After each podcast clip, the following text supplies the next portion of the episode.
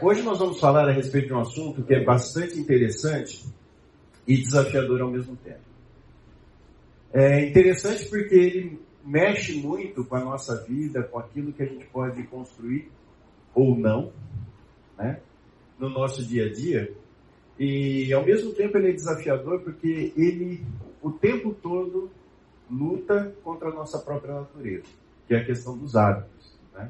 Então, quando você tem é, estudos falando a respeito de hábitos, você tem várias correntes que falam a respeito de várias teorias. Né? E hoje a gente vai procurar é, trazer para vocês alguns conceitos que são é, baseados na palavra de Deus e que podem trazer para nós alguns desafios do ponto de vista de é, paradigma ou de algumas questões relacionadas a conceitos que a gente tem estão muito arraigados em nós. Então, para que a gente possa começar, vamos orar? Senhor Deus, muito obrigado, Pai, por mais essa oportunidade. Obrigado porque as suas misericórdias se renovam a cada manhã. Que isso seja para nós, Pai, uma, um estímulo para adquirirmos novos hábitos, que a gente possa também, Senhor, corrigir as nossas condutas de tal forma que possamos viver uma vida santa, uma vida que te agrade. Capacita-nos, Senhor, através do Espírito Santo, e que a tua palavra seja pregada de maneira fiel, para que a gente possa, de fato, estar mais próximo de ti. Abençoa-nos nessa manhã, em nome de Jesus. Amém.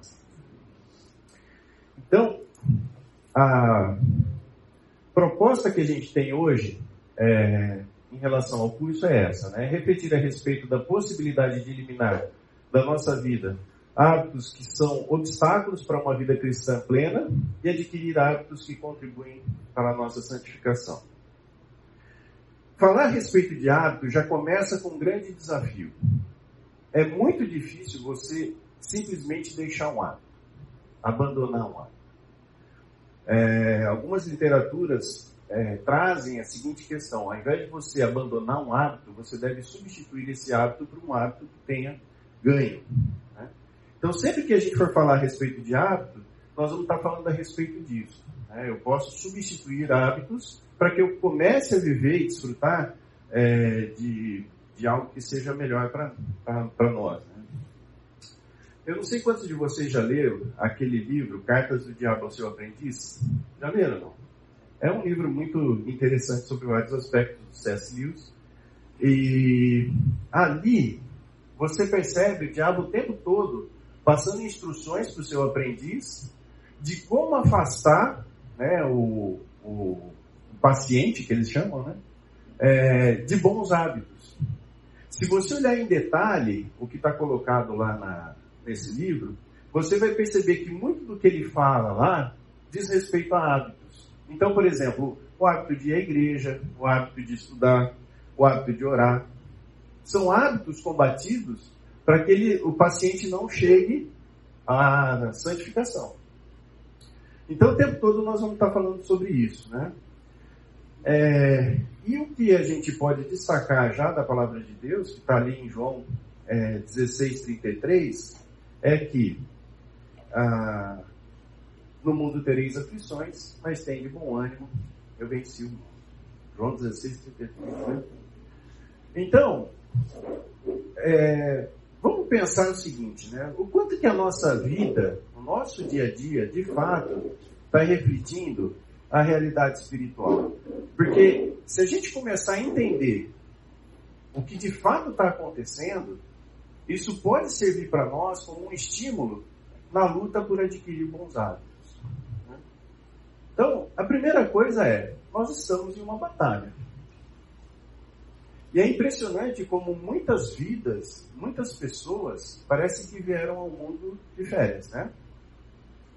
Vivem uma boa vida, aproveitam de várias é, bênçãos que são dadas, mas perdem a perspectiva de que de fato nós estamos vivendo uma batalha. O segundo aspecto que é importante é, a gente considerar é que o velho homem está o tempo todo em luta com o novo homem. É mais ou menos aquela questão, né? Quem que está no controle da minha vida? Sou eu ou é Deus? E é interessante como isso é, participa do nosso dia a dia. algumas vezes a gente fala assim, puxa vida, né? Queria tanto que fosse diferente, queria fazer de uma forma melhor do que Deus. Quando Deus pede para nós obediência, quantas vezes a gente fala assim, mas Senhor, eu acho que tem um jeito melhor de fazer. Eu não vou precisar sofrer tanto, eu não vou poder precisar pagar um preço. Então, o tempo todo, a nossa realidade é essa. Que existe uma batalha entre o velho homem e o novo homem. Temos necessidades legítimas sempre satisfeitas a revelia de Deus. Ou seja, na origem de muitos pecados, se não de todos, existe uma necessidade que é legítima. Então, quando a gente lida, por exemplo, com o hábito da mentira, a gente está lidando com uma, uma questão que é a autopreservação, que é a segurança. E muitas vezes você lança a mão da mentira buscando proteger a si mesmo, que é, de certa maneira, a segurança uma necessidade legítima. A vida eterna começa quando aceitamos a Cristo.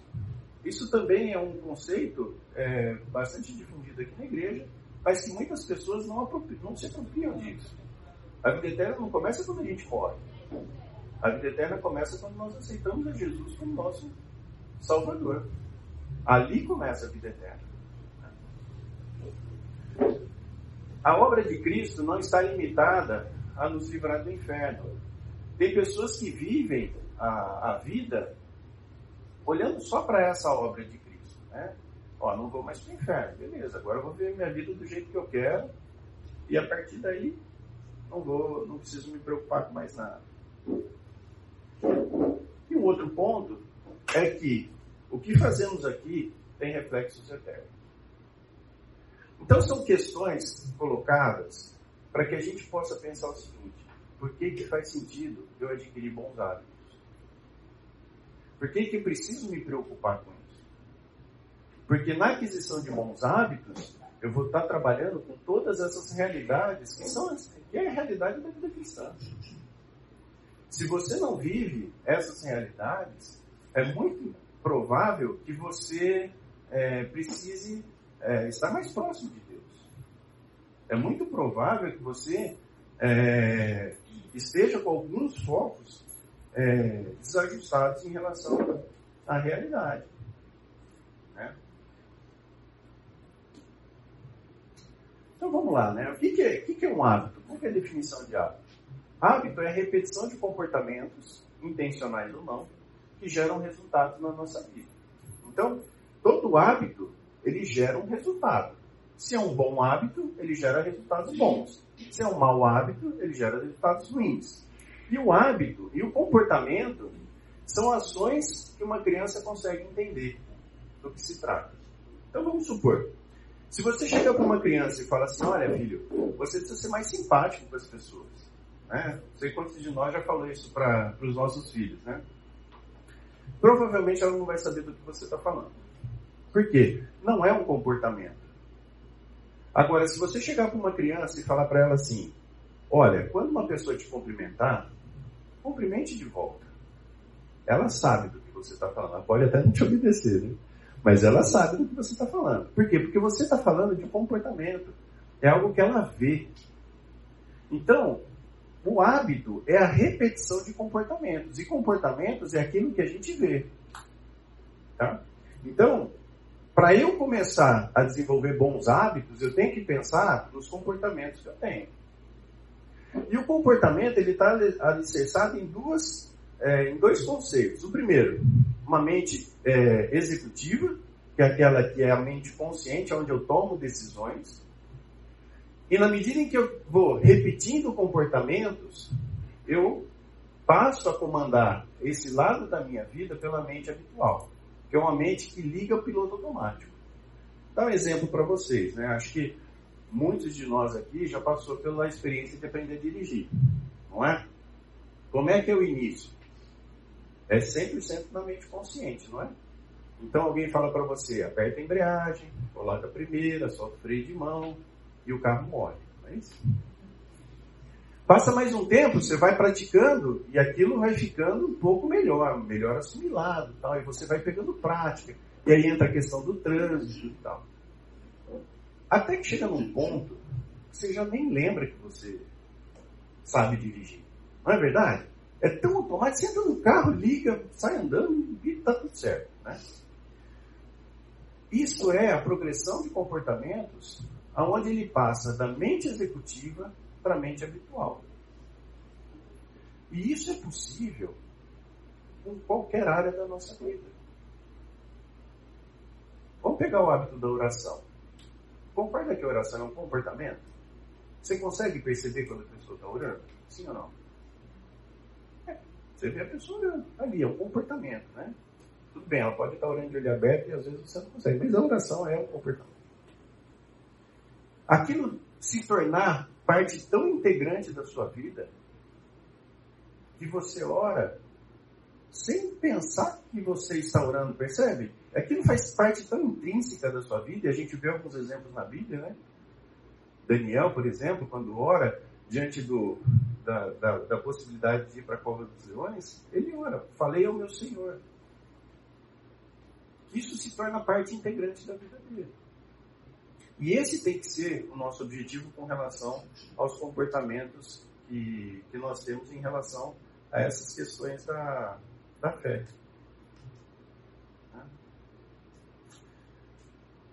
Agora, tem um, um, outro, uma outra questão que é importante a gente pensar. De alguma maneira, não sei exatamente como isso aconteceu, mas a gente começa a ver é, que a graça e a santificação pode ter um elemento que nos confunde. Quando a gente fala a respeito de graça, a gente tem que entender que graça não é ausência de esforço. Muitas vezes a gente pensa assim, não, isso daqui eu recebi de Deus, então vai ser tranquilo. Mas a graça não tem a ver com esforço. A graça tem a ver com mérito. A vida cristã, ela é uma vida que exige de nós dedicação. Dá para perceber essa diferença? Graça tem a ver com ausência de mérito. Mas esforço, esforço não. Ninguém disse que não seria é, necessário esforço. Quer um exemplo? Vamos abrir lá em 2 Pedro 1,5. Desculpa, primeiro vamos abrir em 2 Pedro 1, de 3 a 4. Quem achou pode ler, por favor, se me ajuda. 2 Pedro 1, de 3 a 4. Seu divino poder nos tem dado tudo o que diz respeito à vida e à piedade, pelo pleno conhecimento daquele que nos chamou por sua própria glória e virtude, pelas quais ele nos deu suas preciosas e mais sublimes promessas, para que, por meio delas, nos torneis participantes da natureza divina, tendo escapado da corrupção que há no causa da cobiça. Então, Deus nos deu o quê? Tudo. Agora, olha o texto que está na sequência. Pode ler, você, por favor. Cinco. É cinco. Por isso mesmo, empregando todo o vosso esforço, acrescentai a virtude à vossa, à vossa fé e o conhecimento à virtude. Deus nos deu tudo. Mas qual é a mensagem? Empenhe-se. Gente, empenhe-se, não é ficar deitado o dia inteiro esperando que as coisas vão acontecer e vão cair do céu. Deus nos deu tudo, mas ainda assim é exigido de nós que nós nos empenhamos a adquirir bons hábitos. Isso não é um processo natural. A palavra nos diz várias vezes em que a gente vai ter batalhas, que a gente vai ter aflições, que nós vamos ter lutas que devem ser travadas para que a gente possa caminhar para a santificação. Então, se preocupar em adquirir bons hábitos tem a ver com isso, tem a ver com essa possibilidade de você se desenvolver, é, desenvolver a fé. Isso, é disso que nós estamos falando. Vamos pegar outros textos. 1 Timóteo 4, de 7 a 10. E quem puder depois, 2 Timóteo 2, de 1 a 6.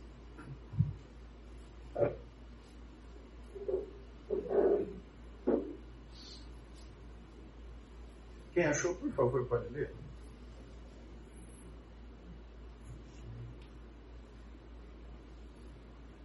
Rejeite, porém, as fábulas profanas e tolas e exercite-se na piedade.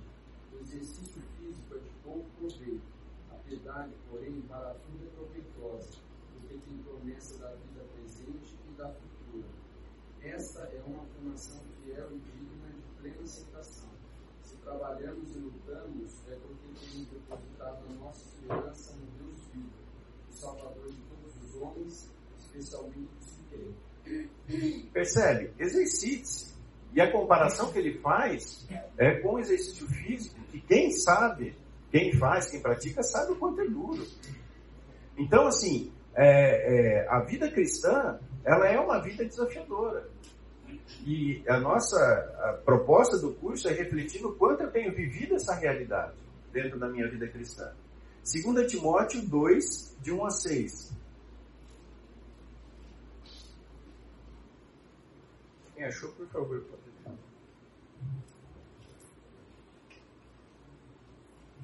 2 Timóteo 2, de 1 a 6. Portanto, você, meu filho, fortifique-se na graça que há em Cristo Jesus.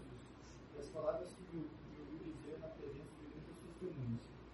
Convidas que sejam também capazes de ensinar outros. Você pode comigo os meus sofrimentos. Um soldado de Jesus Cristo. Nenhum soldado se deixa envolver pelos negócios da vida civil, já que deseja agradar aquele que seu recurso. Semelhantemente, nenhum atleta é coroado como vencedor se não competir de acordo com as regras. O lavrador que trabalha arduamente deve ser o primeiro para participar dos frutos da colheita. Percebe? Exercite-se, né? Aqui ele está falando fortifica-se. Né?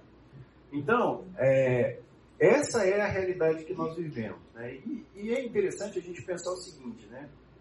É, esses textos, concorda que ele combina com a questão do estudo das escrituras? Concorda que ele combina com a, a oração? Agora, por que, que usa termos tão é, pesados, de certa forma, para falar de algo que muitas vezes deveria ser para nós um prazer, né? Deveria ser algo que é, a gente faz. Eu me converti, então agora oração é uma coisa natural para mim. Ler a palavra de Deus é algo natural para mim. Eu não sei a realidade de vocês, para mim não é. Muitas vezes, para ler a Bíblia, é necessário esforço. Muitas vezes, é, e eu não sei se isso acontece com vocês, pelo menos acontece comigo. Você começa a ler a Bíblia, tua mente começa a querer fugir. Você começa a pensar em problemas. Então, assim, a minha experiência, eu acho que é a experiência de muitos aqui, quando você vai se exercitar em bons hábitos, principalmente os hábitos que te conduzem a uma vida cristã sadia, a luta contra o nosso corpo é algo que realmente nos é, impede de ter uma vida plena Hábito de vir à igreja. Se você tiver que tomar decisão entre vir ou não vir na igreja todo domingo, muitos de nós não viriam. O hábito de vir à igreja tem que ser algo que já está na mente habitual. Você levanta no domingo sem muito, sabe assim, sem considerar muitas coisas, sem saber o que está passando na TV, né? E, vem para cá. Então, essa, é, essa é a questão do, do bom hábito. E, e, eu acho que a gente tem vivido, né? Eu não sei quantos de vocês também têm essa mesma experiência. Nós estamos numa, vivendo uma época de uma geração que não está nem aí com esforço. Esforço é um negócio. Uma vez o Fernando usou uma, uma figura num encontro de homens que nós tivemos lá no Guarujá, e para mim ficou muito marcado. Ele falou assim: Você lembra do John Wayne? Acho que muita gente aqui nem sabe quem é, né? Mas o John Wayne era um ator americano e basicamente era filme de, como diria meu avô, né, de farveste. E, e a, a, pegada do John Wayne era mais ou menos o seguinte: ele tomava uma flechada no peito, quebrava a flecha e seguia em frente, meu amigo. Não tinha essa de ficar choramingando porque tomou uma flechada. Né? E sabe, eu acho que hoje, muitas vezes, a gente tem perdido essa capacidade de, a despeito das situações, a despeito das dificuldades, seguir em frente. Eu acho que nós estamos vivendo uma época em que as pessoas estão muito acostumadas com a zona de conforto. Muito acostumadas com isso. E isso traz para nós uma certa paralisia. E como o texto fala de exercício, e eu tenho me aventurado na, no, hábito da corrida, eu tenho aprendido muita coisa com a corrida, que não tem a ver com exercício. Né? Mas uma das primeiras coisas que eu tenho aprendido é que a corrida exige disciplina. Às vezes a gente não corre porque está frio, mas também a gente não corre porque está calor. Então, se você for esperar o clima ideal para correr, talvez você vai correr duas, três vezes no ano. Porque sempre está calor ou está frio. É... Uma outra coisa também, né? Então, você tem que enfrentar condições que são contrárias à, à sua disposição de treinar. Outra coisa, né? O preparo antes do treino. Muitas vezes na vida cristã, é, sabe aquela expressão? Acho que é, acho que é comentarista esportiva que fala, né? Que treino é treino, jogo é jogo. Né? Para você poder jogar bem, você tem que treinado. E o antes do treino também conta. Dependendo do que você fez antes do treino, você não consegue treinar. Dependendo do tipo de comida que você comeu, dependendo do sono que você teve, você não consegue treinar. E isso acontece também na vida cristã. Dependendo do que você fez, se você ontem à noite foi dormir muito tarde, talvez você venha para a igreja e só a carcaça está aqui, né? O resto está tá fora. Não consegue se concentrar. Ah, outra questão também é que ela não é minha principal atividade, a corrida. Então, muitas coisas concorrem para que na hora de treinar eu não vá treinar. Né? O horário, uma série de coisas mais. Então, a primeira coisa, né? correr exige disciplina. Eu acho que a vida cristã também está na mesma linha. Segundo aspecto é que correr exige persistência. É, você sente dor. E imagina, né? Eu tô com 52. 52 não, acho que é 52. Chega uma hora que você começa a parar de contar, sabe? Então, assim, é dor. Em muitos momentos você sente dor. Muitos momentos a sua mente começa a fazer um negócio muito interessante. Principalmente ali nos 3 quilômetros, começa assim, pô, já correu 3, tá bom, né? Por hoje tá jóia. Pode parar de correr. E eu penso que na vida cristã também é assim. Ah, não, você já leu, já leu bastante, agora está jóia, vai descansar, você está cansado, você teve um dia é, corrido e tal. Então, o tempo todo você tem que ir lutando contra a sua mente, né? E, normalmente, você tem opções melhores do que o treino para fazer. Né? Então, o cara te convida para um churrasco. O que você vai fazer? Você vai correr vai comer churrasco, né? Normalmente, é uma decisão que você tem que mas a despeito da persistência, a despeito da, da, da disciplina, como nós estamos falando de hábitos e é um paralelo em relação à, à vida cristã, o resultado compensa. Então, na aquisição de hábitos, um dos elementos fundamentais é entender o que você ganharia se você adquirisse aquele hábito que você precisa adquirir. No caso da, da corrida, né? Mais disposição, mais saúde. Né? Então, você começa a perceber que isso acontece. Agora, assim como na vida cristã, a corrida ela tem um segredo que é aplicável para a nossa vida cristã. Correr tem mais a ver com regularidade do que com intensidade a nossa vida cristã também carrega essa característica. É melhor você estudar uma quantidade de tempo que cabe no seu dia, todos os dias, do que você pegar um sábado e falar assim: bom, hoje eu vou ler a Bíblia. Aí lê a Bíblia naquele sábado e fica seis meses sem ler. Percebe o que eu estou falando? Vida cristã tem muito mais a ver com regularidade do que com intensidade. É uma vida consistente. motivação e disciplina, né? Exato.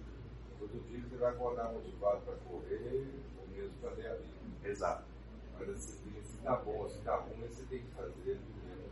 Exatamente.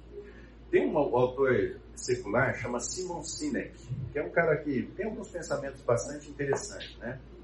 E numa, num dos livros que ele lançou recentemente, que chama é, O Jogo Infinito, ele fala muito a respeito de cultura organizacional, essas coisas, né? E ele faz uma pergunta é, interessante. Ele fala assim: me diga o momento exato, hora, dia em que você começou a amar sua esposa. Não sabe, né? Ele falou assim: o que acontece é que com a convivência você vai tendo pequenas atitudes em que o relacionamento e o sentimento vão se desenvolvendo. Então, de maneira semelhante, quando você vai, por exemplo, para uma academia, não tem um momento que você fala assim, não, a partir de agora estou em forma. Não é. Você vai o primeiro dia, o que, que você vê de resultado? Nada, muitas vezes só dor, né?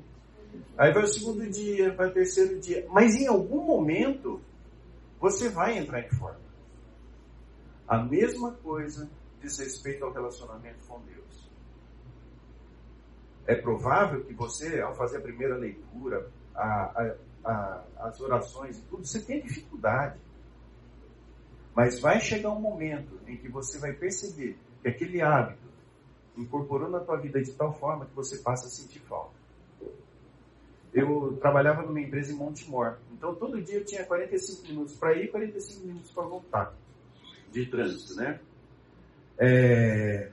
E aí eu falei assim, Senhor, eu gostaria de aproveitar esse tempo para conversar contigo. Gente, não dá 10 minutos, não tem mais assunto para falar com Deus. E aquela coisa, sabe, a, mente o tempo todo, não, liga o rádio, deve estar tá passando uma notícia bacana. Gente, só que é um período para eu conversar com meu pai. É um período para conversar com meu Deus. E a minha mente, várias vezes querendo fugir. Às vezes passava algum tempo, eu começava a oração, sabe? E aí começava a prestar atenção no trânsito e tal, desligava. E eu tomava consciência de que eu tinha desligado lá na frente. Para que a gente possa entender que adquirir hábito exige esforço. Exige esforço. A tua mente o tempo todo vai concorrer com isso. Então, e o hábito é isso, né? Você começa na mente executiva, toma a decisão de fazer, você começa a fazer, até que chega num ponto que a tua mente assimila aquilo. E aí você passa a fazer de uma forma mais automática. O que não significa que é um hábito permanente. Tem muitos hábitos que você precisa cultivá-los. Né? Então, é, a ideia do hábito é essa. E tem muito a ver com, com qualquer coisa que você vai fazer que exige que você separe tempo, que você se prepare. Tem muito a ver com isso. Agora, quando a gente fala de esforço, isso significa combater muitas vezes os nossos desejos, trabalhar com a nossa mente. E por isso que é tão difícil adquirir bons hábitos. A nossa mente, o nosso corpo, ele tende adquirir maus hábitos. Né? Então esse é um dos grandes desafios que nós temos. Então, quando a gente fala de mente executiva, são escolhas conscientes. E quando a gente fala de mente habitual, são escolhas inconscientes. É basicamente o piloto automático. Quando a gente fala, né, que a gente viu é, que ah, ah, ah, muitas vezes isso nasce de uma necessidade legítima, né? Bons e maus hábitos nascem de uma necessidade legítima. Mas os maus hábitos, você está querendo satisfazer a revelia de Deus, a gente precisa entender que isso tem que vir de algo mais profundo do que uma boa intenção. Nós tivemos agora a passagem de ano. Né? Muitos de nós fazem uma série de propósitos no início do ano, né? para que aquele ano você seja diferente em algum aspecto. Isso tem a ver com hábito. Tem a ver com a possibilidade de você adquirir algo que você considera relevante por alguma razão e que você ainda não faz. Então, é, a boa intenção, ela está distante da aquisição do hábito. Ela começa, na verdade, na sua mente executiva, em que você vai para buscar um determinado hábito, um determinado conhecimento, mas ela pode se perder no meio do caminho. E isso daí a gente consegue perceber ao longo dos anos. Né? Muitos de nós já se colocaram propósitos e que acabaram não realizando. Né? Então, todo comportamento é fruto de uma resposta a um estímulo, que está na mente executiva. A resposta é determinada pelos nossos valores, conjunto de crenças e necessidades legítimas. Vamos abrir em Provérbios 4, 23?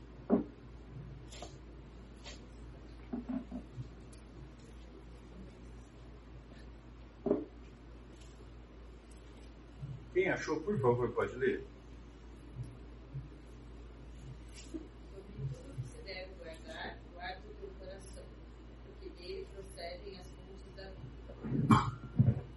Então, aonde que está a origem de tudo? Se o comportamento é uma resposta aos nossos valores, conjuntos de crenças, o nosso coração ele tem que estar é, corretamente alinhado com aquilo que Deus traz para nós como é, verdade. Então, quando a gente fala a respeito de hábitos, né, o, o que a palavra nos instrui é que a questão é muito mais profunda do que uma simples intenção de fazer o certo. Estamos em uma época muito propícia a fazer votos de mudança ou é, de conquistas, porque passamos anos a fio brigando para desenvolver hábitos que deveriam nos beneficiar e, na verdade, nunca colocamos em prática. E isso acontece também na vida cristã. Né? Muitas vezes sabemos que se, o que deve ser feito, mas simplesmente não fazemos. Não sei se vocês já viram quantos gurus fal estão falando a respeito de procrastinação. Já repararam isso? Como isso aumentou? Porque se percebeu que isso é um problema comum a muitas pessoas.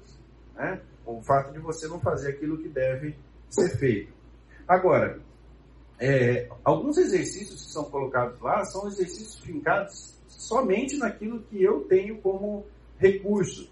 E a Bíblia não, nos traz a possibilidade de desfrutarmos de algo mais profundo, que tem a ver com a relação com Deus e com o Espírito Santo.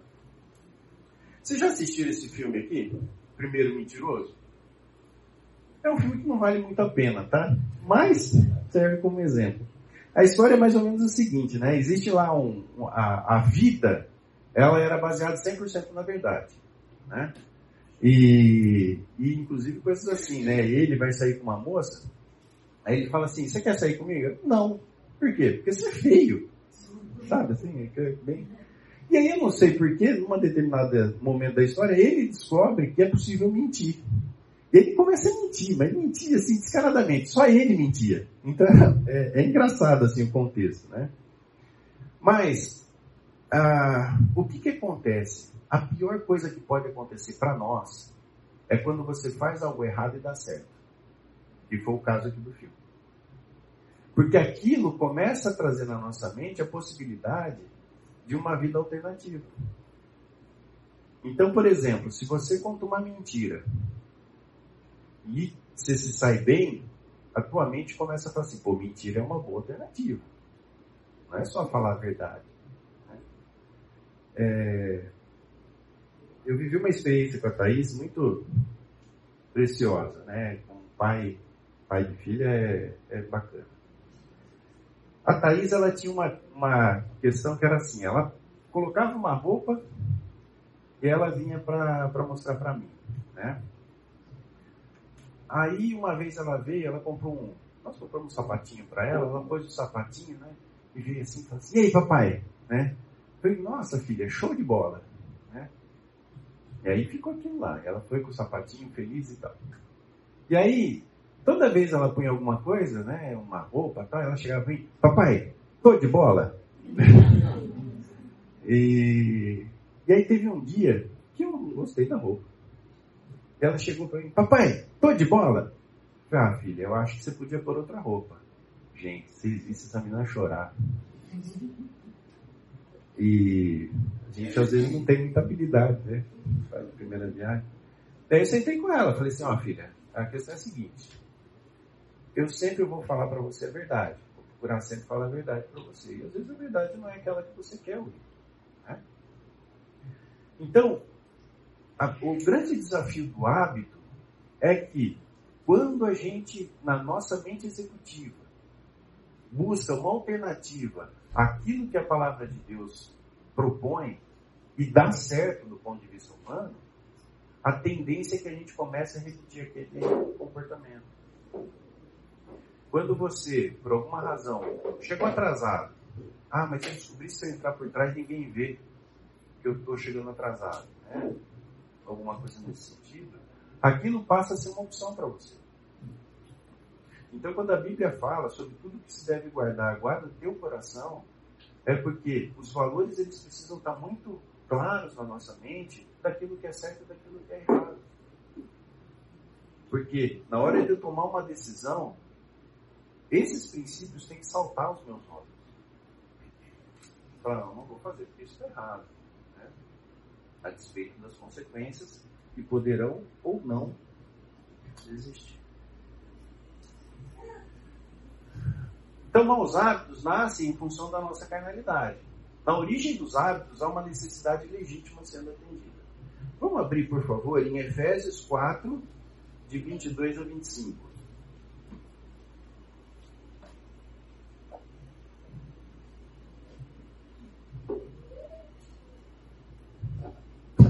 Quem achou, por favor, pode ler.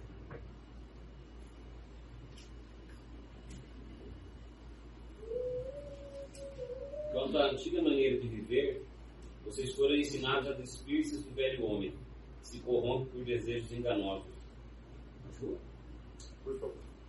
A serem renovados no modo de pensar e a revestir-se do novo homem, criado para ser semelhante a Deus, em justiça e santidade provenientes da verdade. Percebe? Então, na medida em que a gente se converte, a gente precisa se despir do velho homem e se revestir do novo homem. E isso não é um processo natural, senão não estaria no imperativo.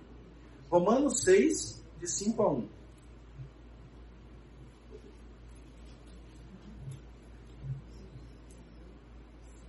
Romanos 6, de 5 a 1. Não? É, de 1 a 5, né? 5 a 1 foi o jogo, né? Jogo de ontem. Desculpa. Pois, se fomos unidos com, com ele por uma morte igual a dele, assim também seremos unidos com ele por uma ressurrei- ressurreição igual a dele. Pois sabemos que a nossa velha natureza pecadora já foi morta com Cristo na cruz, a fim de que o nosso eu pecador fosse morto, e assim não sejamos mais escravos do pecado.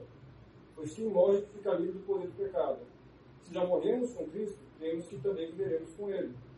Sabemos que Cristo foi ressuscitado e nunca mais morrerá, pois a morte não tem mais poder sobre ele.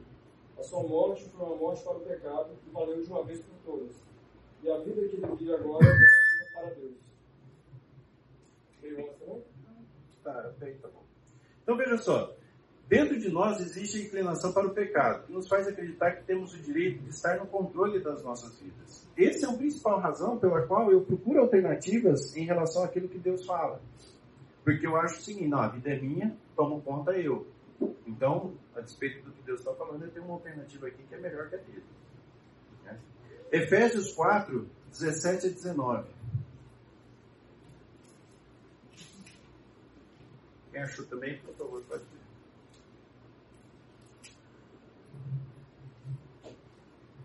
Efésios 4, de 17 a 19.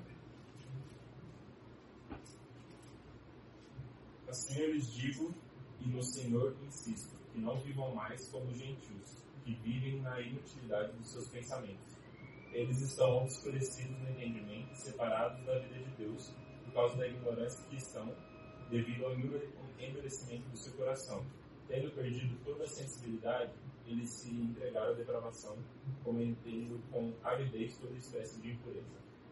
Ou seja, a mente deles foi de tal forma contaminada que a mente habitual tende para os hábitos ruins e eles nem se percebem disso. Então, a sensibilidade nossa em relação ao pecado, ela pode ser extremamente enfraquecida na medida em que eu tenho maus hábitos na nossa mente habitual. E por último, só para a gente poder sair para o intervalo, Tiago 1, de 13 a 16. Tiago 1, de 13 a 16. Quem achou, por favor, pode ler.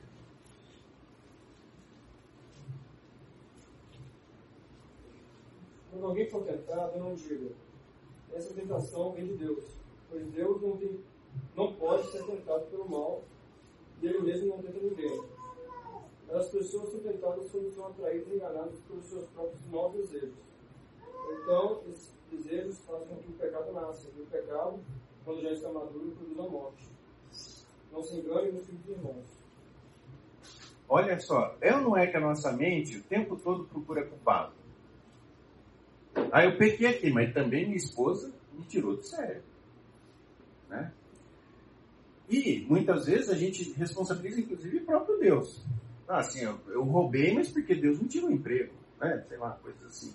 Então, esses são quatro aspectos da nossa vida que levam a nossa mente executiva a buscar alternativas em relação àquilo que Deus fala na sua palavra. Na origem dos hábitos há uma necessidade legítima sendo atendida, só que de uma forma errada, a revelia de Deus. Temos dentro de nós a inclinação para o pecado, que nos faz acreditar que temos direito de estar no controle das nossas vidas. Maus hábitos colocam a mente executiva e a mente habitual em conflito, levando-os à perda de sensibilidade. Então, eu começo a achar que é normal, afinal de contas, todo mundo está fazendo.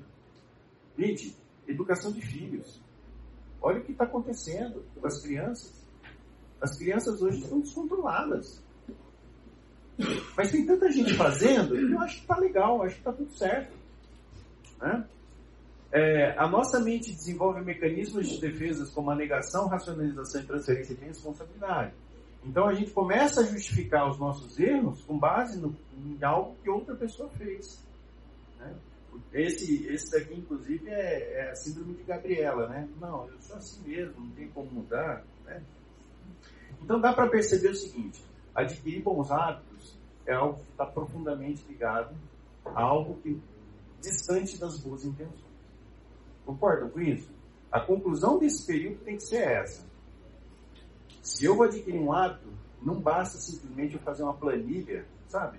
É, meta Smart. Vocês já viram isso? Né? Smart, lá, é mais do que isso.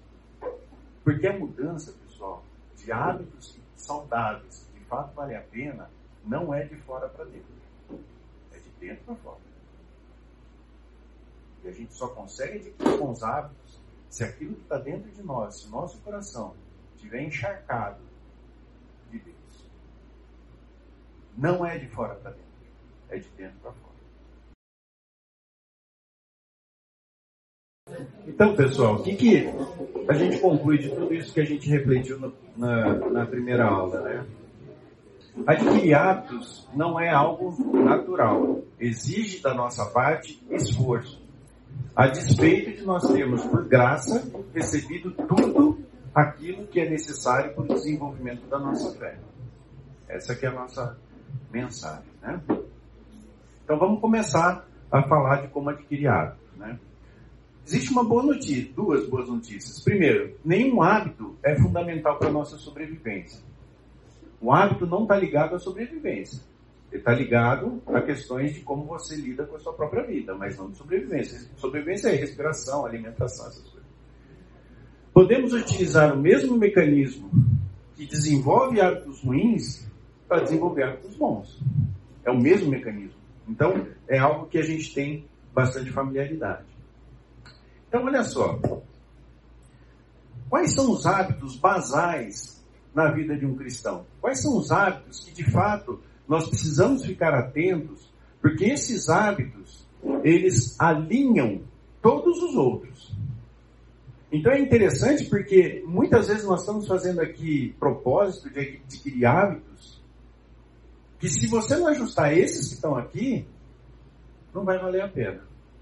Então são quatro basicamente, que é o estudo da palavra, a oração e a experiência com Deus deve nos levar ao louvor e à comunhão. São quatro hábitos que todo cristão precisa ficar atento para adquiri-los e para cada vez mais melhorá-los. Qualquer outro hábito que você esteja pensando e não tratou desses antes, você não consegue ter hábitos bem enraizados. Vamos abrir em Colossenses 1, de 9 a 10? Quem achou, por favor, pode ler. Colossenses 1, 9 a 10. Quando você, quando eu falei aqui a respeito do, do 5 a 1, né? é, Eu lembrei do Chico. O Chico falava assim: vocês têm que prestar atenção no que eu penso, não no que eu falo. Colossenses 1, 9 a 10. Quem achou, por favor, pode. Por esta razão também nós, desde o dia que o ouvimos, não cessamos de orar por vós e pedir que transbordeis de pleno conhecimento da sua vontade, em toda a sabedoria e entendimento espiritual, a fim de viver de modo digno do Senhor, para o seu inteiro agrado, frutificando em toda boa obra e crescendo no pleno conhecimento de Deus. Percebe? Para mim, um dos verbos que chama atenção nesse texto é o transbordez. Sabe por quê? Qual que é a ideia que você tem do transbordar? Não parece aquele balde que você começa a colocar água e ele começa, né, a jorrar? Olha só o nível de conhecimento que o texto nos instrui a ter. Que transbordeis de todo conhecimento. Gente, transbordar é a ideia de abundância. E sabe qual é a imagem que para mim fica muito clara nessa, nessa passagem? É como se nós tivéssemos um balde no nosso cérebro e você começa a, a colocar tanta água dentro dele que ele começa a transbordar e isso vai para o seu corpo todo. Então, quando a gente fala de comportamento, quando a gente fala de hábito, é como se aquilo que está dentro da nossa mente de tal forma fosse abundante que meus atos, as minhas atitudes, refletem aquilo que está dentro do meu coração. Outro texto que fala disso, Tiago 1, 25.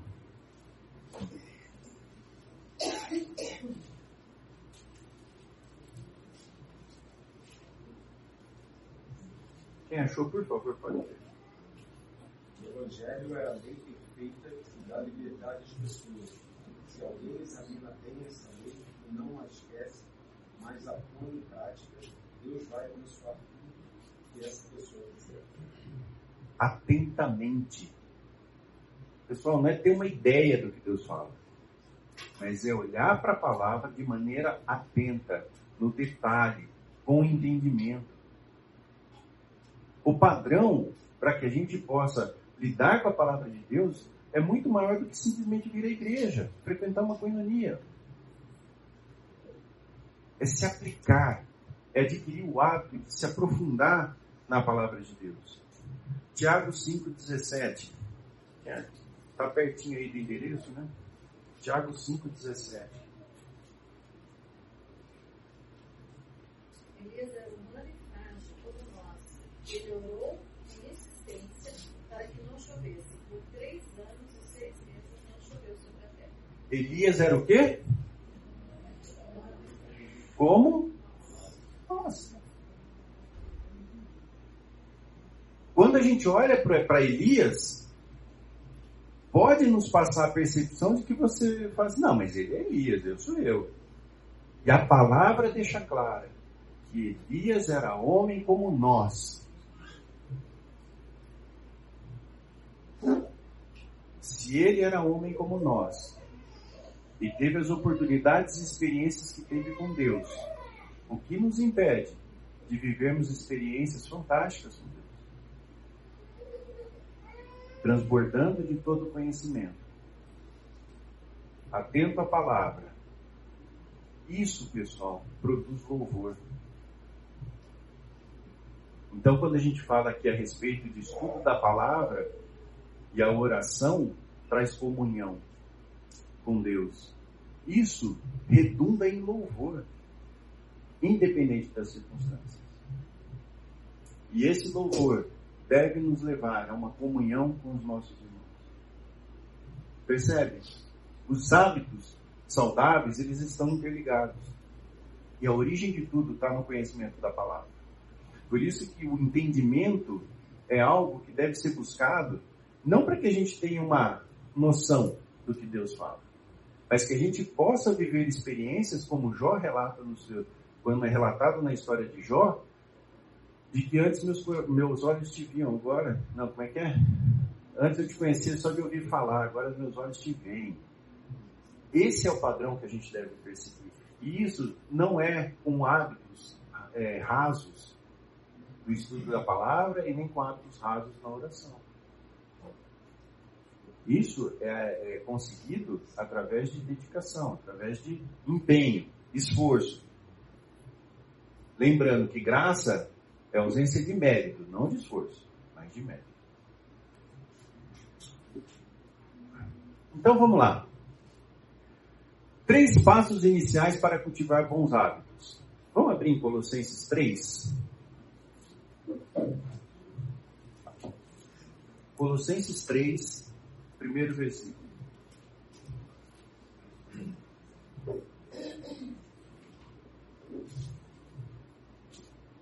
Quem achou, por favor, pode ler.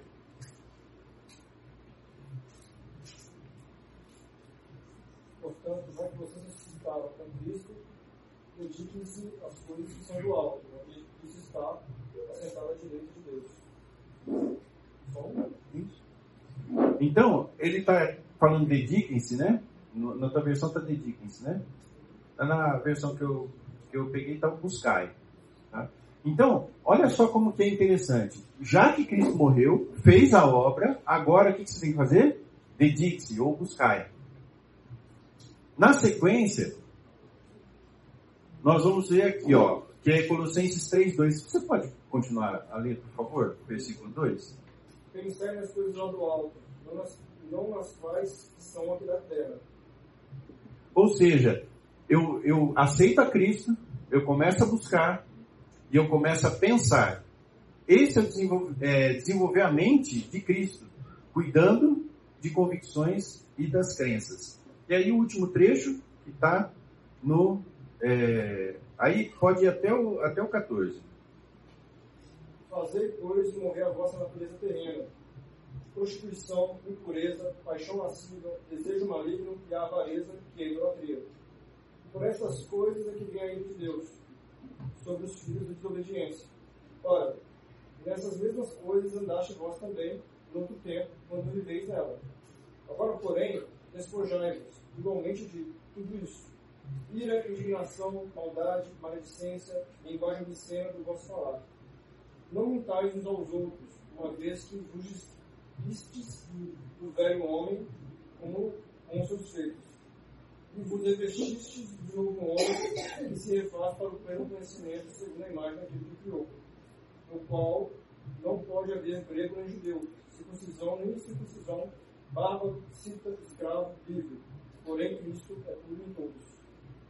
Percebe? Desculpa. Então nós temos uma sequência que está colocada aqui em relação ao nosso comportamento. Primeira coisa é aceitar Cristo como Senhor e Sal- Salvador da nossa vida, certo? A partir de que eu aceito a Cristo como meu Senhor e Salvador, o que, que acontece? Eu busco. Depois que eu busco, eu penso. Depois que eu penso, eu executo. Então existe uma sequência para que a gente fale de comportamento, porque o fazer é o comportamento, que está ligado ao hábito lá no início que nós vimos. Qual que é a nossa responsabilidade para adquirir bons hábitos? Buscar, pensar e, consequentemente, executar. Essa é a sequência que está colocada nesse trecho da Bíblia. Então eu queria pedir para que a gente pudesse reunir em pequenos grupos, é, quatro pessoas, duas pessoas no máximo, para que a gente possa fazer algumas orações. Pode ser? Então, rapidamente, reúne aí três, quatro pessoas, que, da forma que for mais, mais conveniente para você.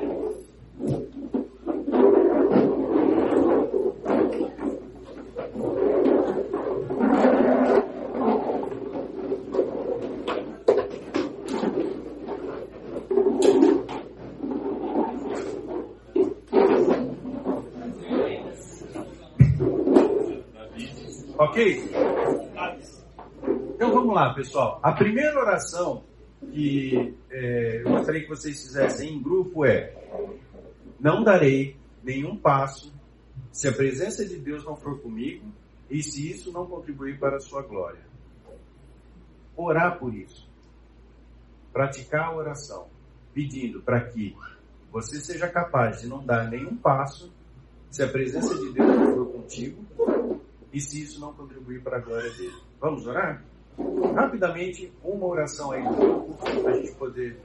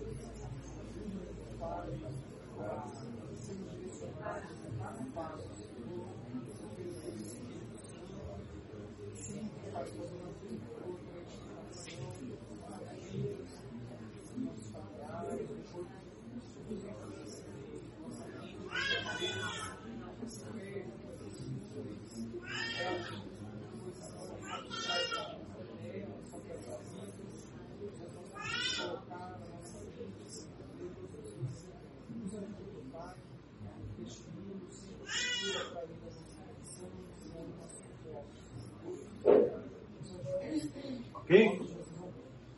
Beleza. Olha esse texto aqui que está em segunda, é, 1 Coríntios 10, 31.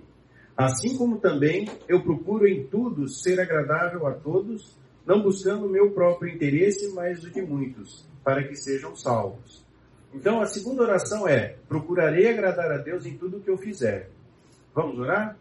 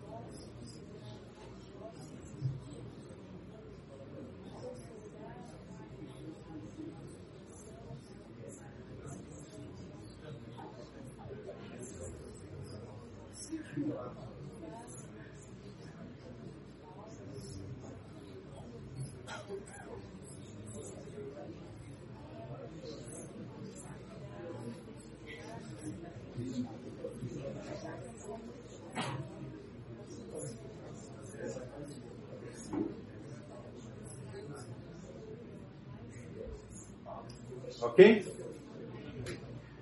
Esse, então, esse primeiro aspecto, essas duas orações têm a ver com buscar. Agora nós vamos fazer mais duas orações que têm a ver com o pensar. O texto que está em 1 Coríntios 2,16, ele diz o seguinte: Pois quem conheceu a mente do Senhor que o possa instruir? Nós, porém, temos a mente de Cristo. Então vamos orar para que a gente possa enxergar todas as coisas a partir do alto, empregando a mente de Cristo no nosso dia a dia. Vamos orar?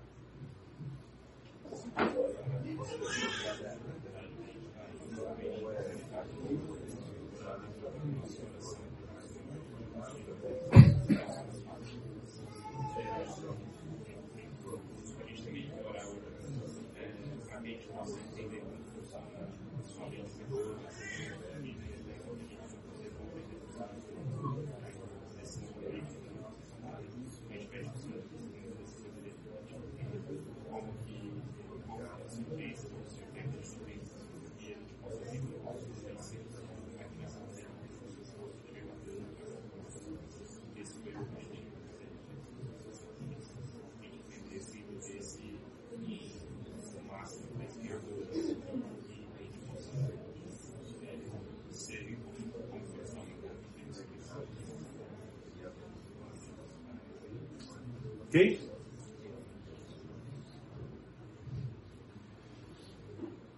Segunda oração é relacionada ao pensar. O texto é Filipenses 2,5. Tende em vós o mesmo sentimento que houve também em Cristo Jesus. Pois ele, subsistindo na forma de Deus, não julgou por usurpação o ser igual a Deus. Que a gente possa avaliar todas as circunstâncias empregando a lógica de servo e de filho de Deus. Vamos orar?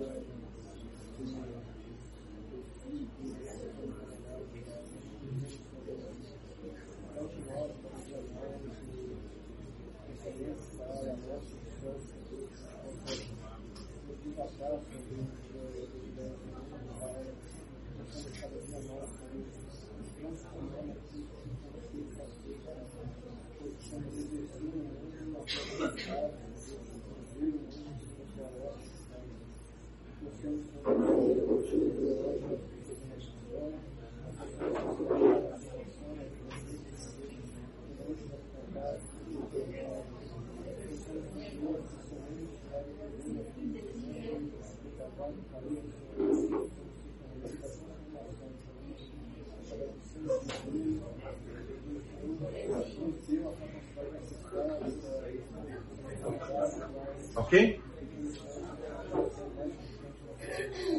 Então nós oramos por buscar, por pensar. Agora nós vamos orar pelo executar. Ah, o texto está em Romanos 6,13 e o texto diz o seguinte: nem, oferecer, nem ofereçais cada um dos membros do seu corpo ao pecado, como instrumento de iniquidade, mas oferecei-vos a Deus como ressurreto dentre os mortos e os vossos membros a Deus como instrumentos de justiça. A nossa oração é que a gente possa oferecer o meu, o, o meu corpo, falar, olhar, agir, caminhar, a Deus como instrumento de justiça. Vamos orar?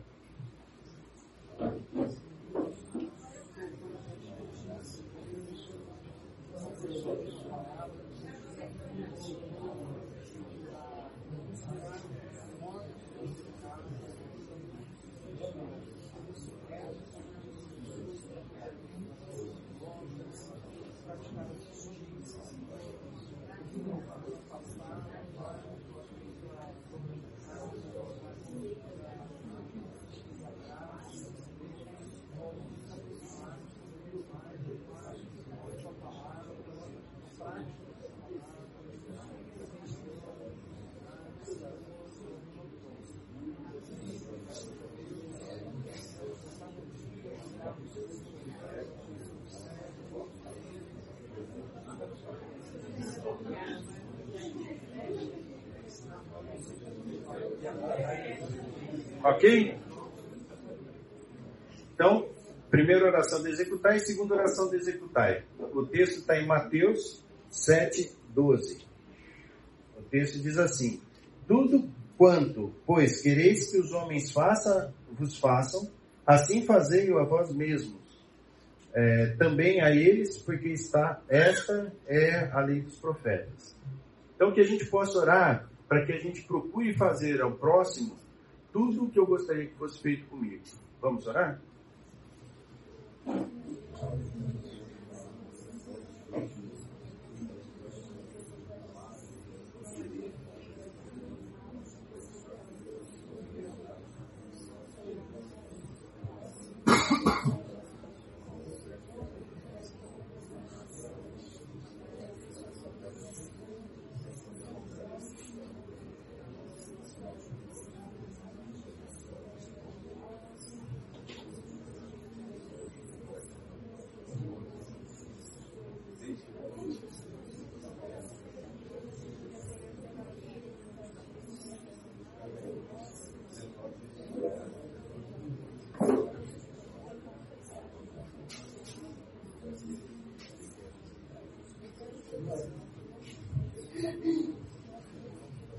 Ok?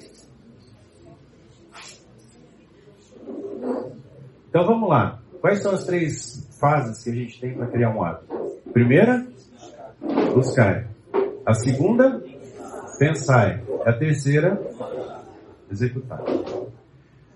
Olha que interessante esse exemplo aqui. Podem voltar as cadeiras no lugar. A gente está falando aqui de pleno conhecimento, certo? Vamos traduzir isso em termos de tempo? Vamos pensar assim, ó. Uma semana tem 10.080 minutos. Tá? Se eu não errei no cálculo, mas acho que tem. O culto, o culto não é, é a mensagem, né? Ela dura 45 minutos, principalmente for o Fernando. Né? Fernando é 45 cravado. A escola bíblica de adultos é 80 minutos, considerando os dois períodos de aula. Uma coinonia que você frequente, de aula mesmo, é ali em torno de uma hora, não é? Se a gente somar tudo isso daqui, nós estamos falando de mais ou menos 1,8% do tempo que você tem. Será que isso é pleno conhecimento? De coração, eu espero que nem eu, nem nenhum de vocês passe pelo que está descrito em 1 Coríntios 3, de 1 a 2. Paulo diz assim aos Coríntios: Eu, porém, irmãos, não vos pude falar como a espirituais, e sim como a carnais, como crianças em Cristo. Leite vos dei a beber, não vos dei alimento sólido, porque ainda não podíeis suportá-lo. Nem ainda agora podeis, porque ainda sois carnais. Que Deus nos livre de viver uma vida com base em leitinho. Que Deus nos livre disso. Porque não é só o conhecimento, mas são as experiências que a gente pode desfrutar com Deus e que a gente abre mão por não cultivar bons hábitos. Períodos difíceis da vida, o que vai contar nessa vida é o quanto você conhece de Deus. Em situações difíceis, o, a profundidade do teu relacionamento com Deus vai fazer com que as circunstâncias sejam mais ou menos difíceis. Passar por situações difíceis, cientes da presença de Deus, comunhão com Deus, é muito diferente.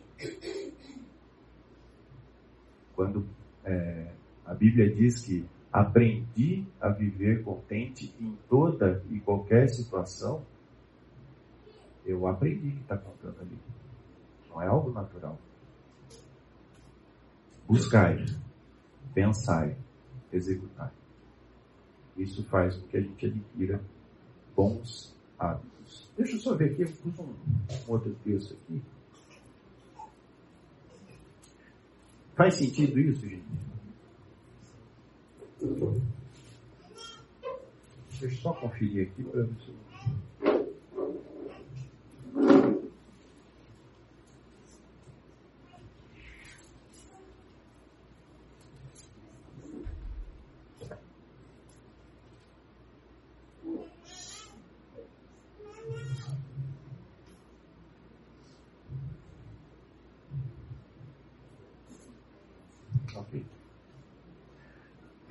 Agora, falando um pouquinho de hábito ainda, né? Se não está na tua agenda, não vai ser feito. Trazendo isso para um, uma questão mais prática. Nós, por uma deliberação de Deus, vivemos sujeitos ao tempo. Né? E o hábito, ele consome tempo. Não tem, não tem hábito que não consuma tempo. Então, quando a gente fala a respeito da aquisição de bons hábitos, isso está diretamente ligado com a tua agenda. Se você não coloca isso um tempo separado para você fazer, naturalmente não vai acontecer.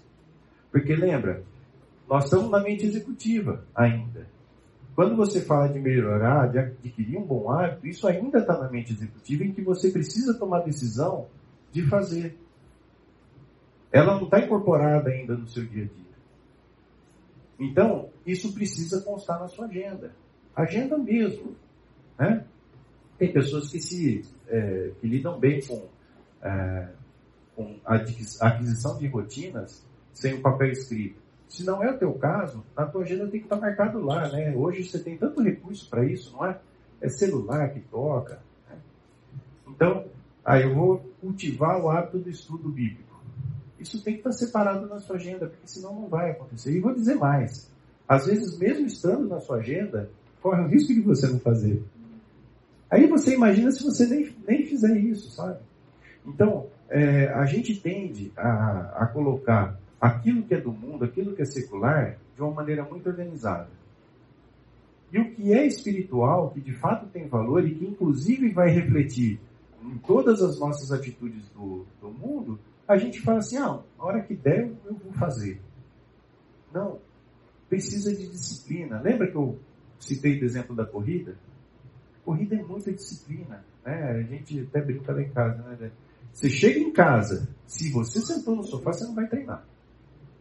Porque você está cansado. Você teve um dia cheio, né? Não é que estava de férias e agora vou correr. Não, você está ali no dia a dia. E para quem está começando, como é o meu, meu caso, tá, eu estou re, re, reiniciando, né? É muito difícil.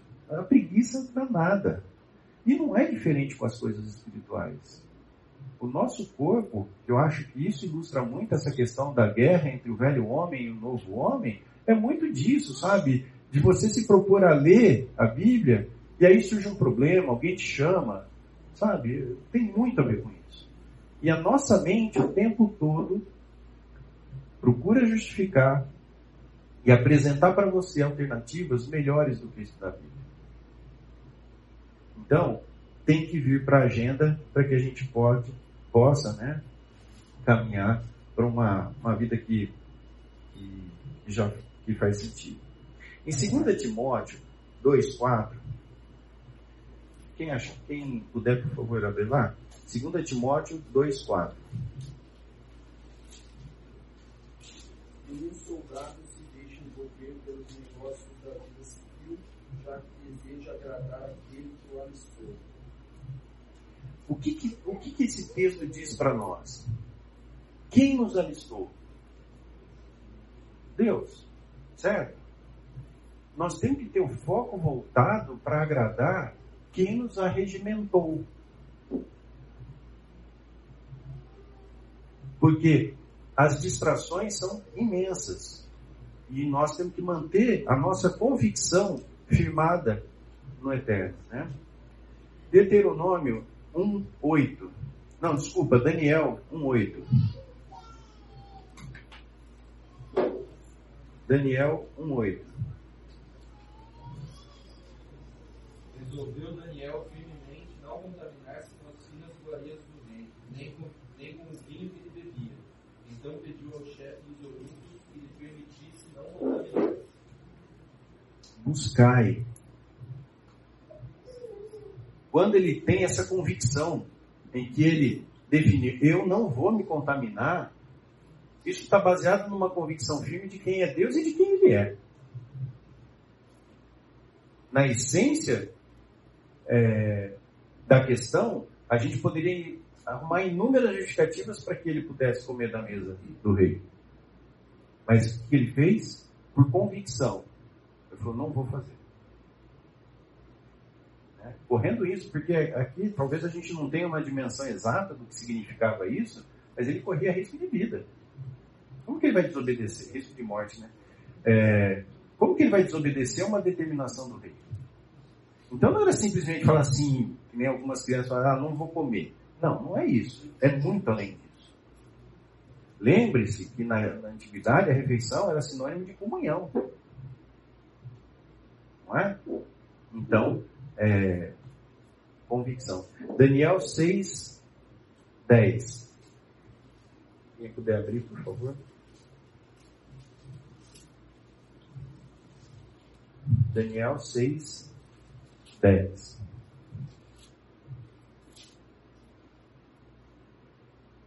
Quem achou, por favor, pode ler. Quando Daniel soube que o decreto tinha sido publicado, foi para casa, para seu quarto, no andar de cima, onde as janelas davam para Jerusalém.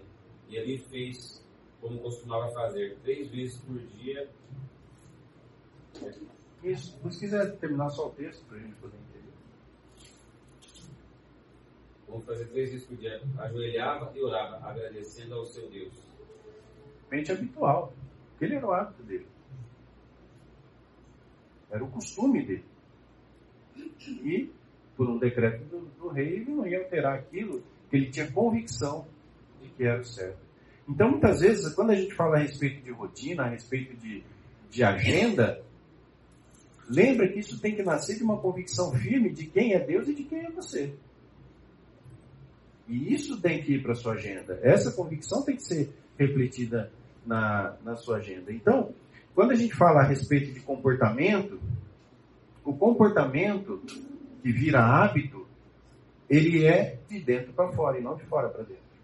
Consequentemente, eu tenho que cuidar do meu coração, fazer ele transbordar de todo o conhecimento, para que isso possa refletir nos meus comportamentos e nos meus hábitos, tá? Oi. Eu acho uma coisa interessante também na questão do Daniel, com relação até ao decreto e ele continua orando, é que não era negociável para ele essa situação. Por isso que ele continuou. Então, eu acho que isso é uma coisa que a gente tem que ter é, com clareza. Que as coisas de Deus não podem ser negociáveis para a gente. Isso tem que ser claro, até para que isso se torne um hábito e você tenha to- toda a, o abrir mão de um monte de desejos que você tem para que aquilo não exista. Verdade. A gente tem que ter as coisas de Deus inegociáveis na nossa vida. Se a gente começa a ter essa postura, a gente vai ter também mais é, vamos dizer assim, força para lutar com, a- com as distrações do dia a dia que a gente tem para não ter um hábito da vida. Com E certeza. era na vida de Daniel, isso era muito claro para mim. A fé dele era inegociável. E outra, né? é, uma outra dimensão que eu acho que tem 100% a ver com o que você falou. A gente está vendo aqui um exemplo de Daniel que estava lutando contra alguma coisa que era externa a ele. E as nossas lutas que a gente tem com a gente mesmo? Né? Nesse aspecto né, de, negoci... de, de saber que é inegociável. Quando a gente está lutando contra nós mesmos, contra a nossa natureza pecaminosa, né, que te dá sono na hora da oração, que te dá preguiça na hora de ler a palavra, né? Eu acho que é, que é bem isso. Mesmo. Muito. Não, tá, tá em paz, tá em paz. Você trabalhou muito hoje, hoje pode ficar sem ler, né? É bem isso mesmo. Então, na base do comportamento, como esses que Daniel teve, né, que a Bíblia nos traz como exemplo, está uma profunda convicção da presença de Deus. E é interessante porque piedade, na origem da palavra, a melhor definição seria consciência da presença de Deus. Então, quando você fala de ter uma vida piedosa, é uma vida que o tempo todo sabe que Deus está ali. É interessante a gente pensar nisso, né? Que a piedade é a consciência da presença de Deus em todos os momentos da nossa vida. Isso deve nos levar né, a uma convicção tal que me permita desenvolver bons hábitos. Bom, toda vez que a gente fala de hábito, isso se traduz em duas esferas.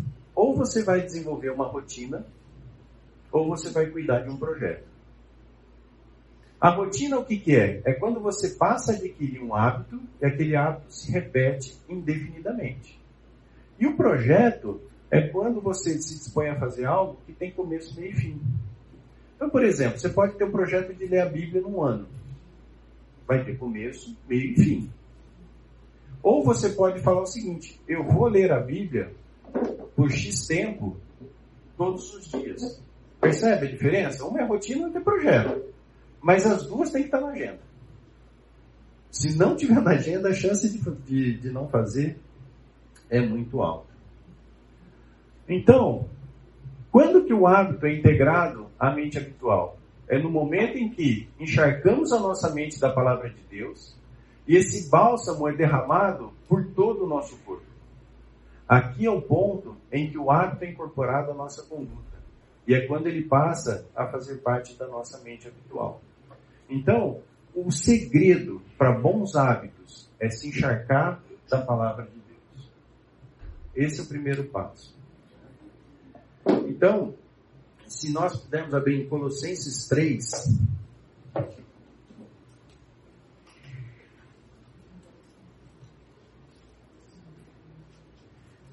Colossenses 3, de 1 a 11. Portanto, se fosse ressuscitado juntamente com Cristo, buscai as coisas lá do alto, onde Cristo vive assentado à direita de Deus. Pensai nas coisas lá do alto, não nas que são aqui da terra, porque morrestes, e a vossa vida está oculta juntamente com Cristo em Deus. Quando Cristo, que é a vossa vida, se manifestar, então vós também sereis manifestados com Ele em glória. Até, Até o 11, por favor. Fazei, pois, morrer a vossa natureza terrena, prostituição, impureza, paixão, lasciva, desejo maligno e avareza, que é a idolatria. Essas coisas é que, se, é que vem a ira de Deus sobre os filhos da desobediência. Ora, nessas mesmas coisas andaste vós também, noutro tempo, quando vivíeis nelas.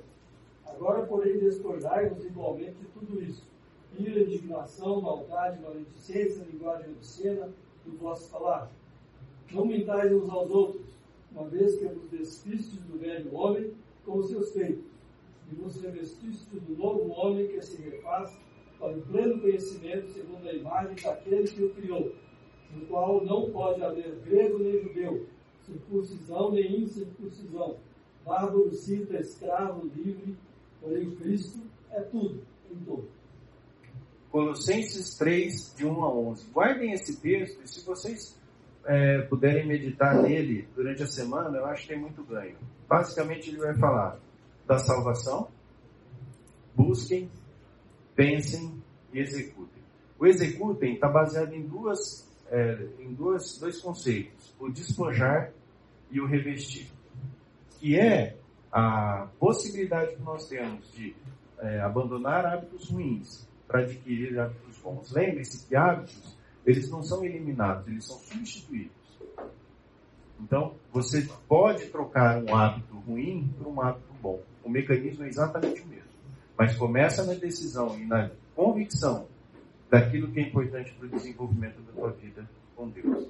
Lembre-se também do seguinte: a vida eterna e o teu preparo para desfrutar da eternidade é do momento em que você aceitou a Cristo como seu Senhor e Salvador, até o dia em que Ele te chamar ou Ele voltar.